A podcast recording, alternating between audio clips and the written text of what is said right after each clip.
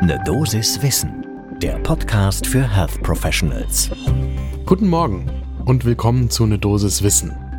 Werktags ab 6 Uhr in der Früh geht es hier um Themen, die uns alle im Gesundheitswesen interessieren sollten.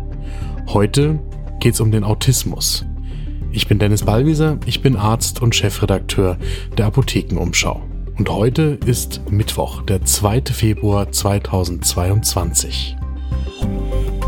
Podcast von gesundheithören.de und Apothekenumschau Pro. Autismus bzw. die Autismus-Spektrum-Störung, das ist, glaube ich, eines der Krankheitsbilder, von dem die meisten Menschen vielleicht Zerrbilder im Kopf haben durch Bücher und Filme und Fernsehserien geprägt. Und ich glaube, das geht nicht nur Menschen, die medizinische Laien sind so, sondern ich glaube, das geht auch ganz vielen von uns so, die Pharmazie oder Medizin studiert haben oder eine Ausbildung zur Gesundheits- und Krankenpflegekraft gemacht haben oder anderweitig im Gesundheitswesen tätig sind. Bei Autismus, da haben wir alle sofort ein Zerrbild im Kopf und richtig gute Erfahrung oder viel Erfahrung mit Menschen, die eine Autismus-Spektrumstörung haben, die dürften die wenigsten von uns haben. Und deswegen lohnt sich da ein Blick hin, ein paar Minuten Aufmerksamkeit gleich zum ersten Kaffee des Tages.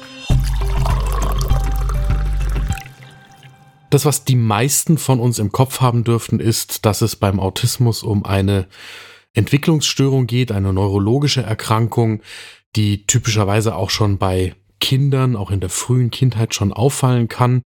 Und das, was viele im Kopf haben und was tatsächlich richtig ist, ist, dass Betroffene Schwierigkeiten haben mit der Kommunikation mit anderen Menschen, mit sozialen Beziehungen, mit Bindungen, mit der Einordnung von Äußerungen, ob die jetzt über Gesichtsausdrücke sind oder Emotionen, die geäußert werden.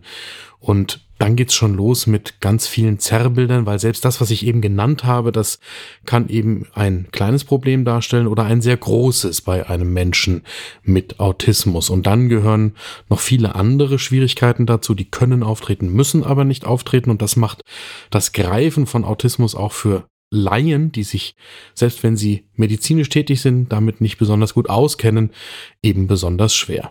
Weltweit gibt es ein paar Dutzend Millionen Menschen mit Autismus.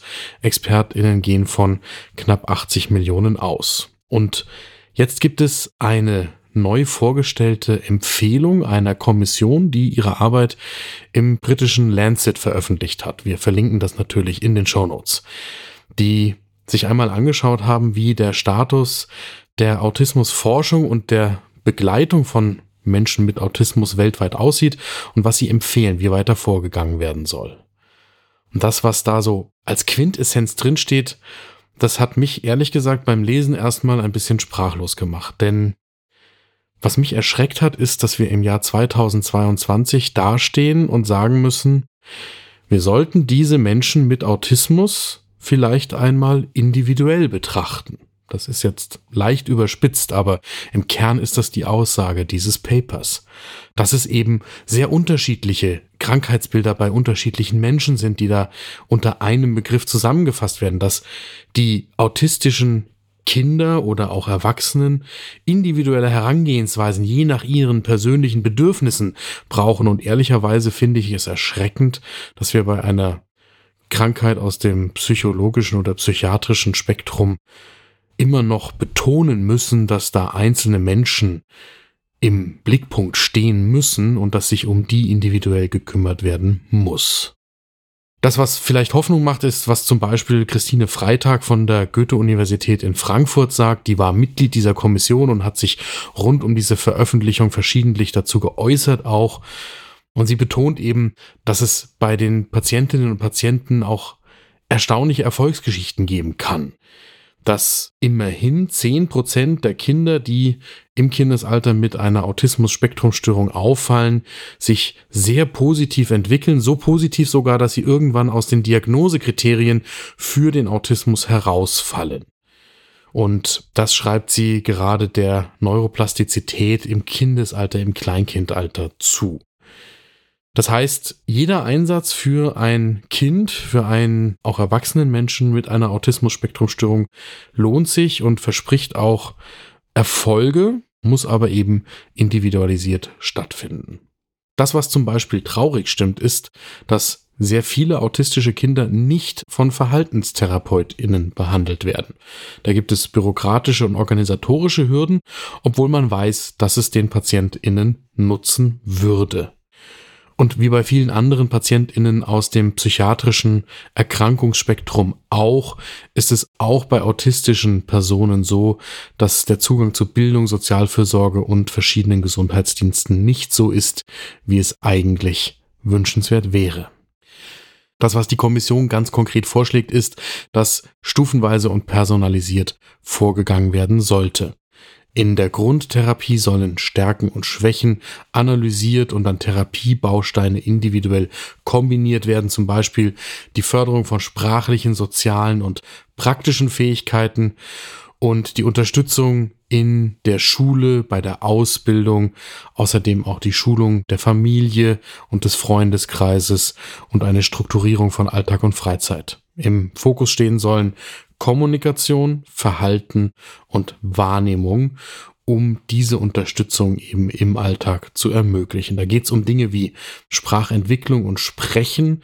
Dazu gehören dann für Personen aus dem autistischen Spektrum eben besonders nonverbale Kommunikation über Gestik, Mimik, Sprachmelodie. Wie betreibt man Smalltalk?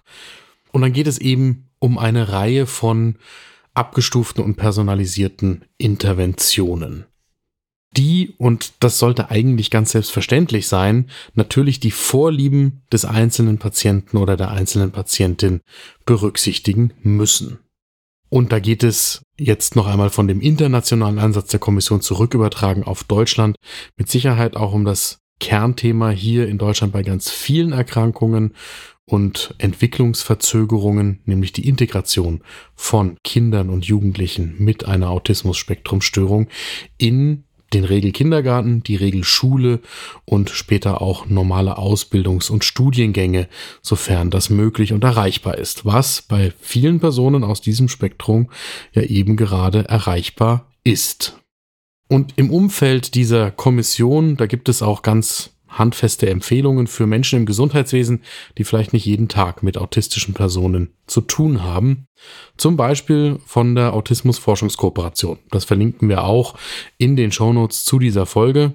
Von denen gibt es durchaus mit einem Augenzwinkern Informationen darüber, was man zum Beispiel in der hausärztlichen Praxis tun kann, wenn autistische Patientinnen und Patienten die Praxis aufsuchen, um deren Besuch für beide Seiten, besonders aber natürlich für die Patientinnen und Patienten, angenehmer zu gestalten. Da lohnt sich ein Blick hin, selbst wenn man nur selten mit dem Thema zu tun hat. Das war eine Dosis Wissen für heute. Morgen früh ab 6 Uhr gibt es eine neue Folge, überall da, wo ihr Podcasts hört. Danke fürs Zuhören. Ein Podcast von gesundheithören.de und Apothekenumschau Pro.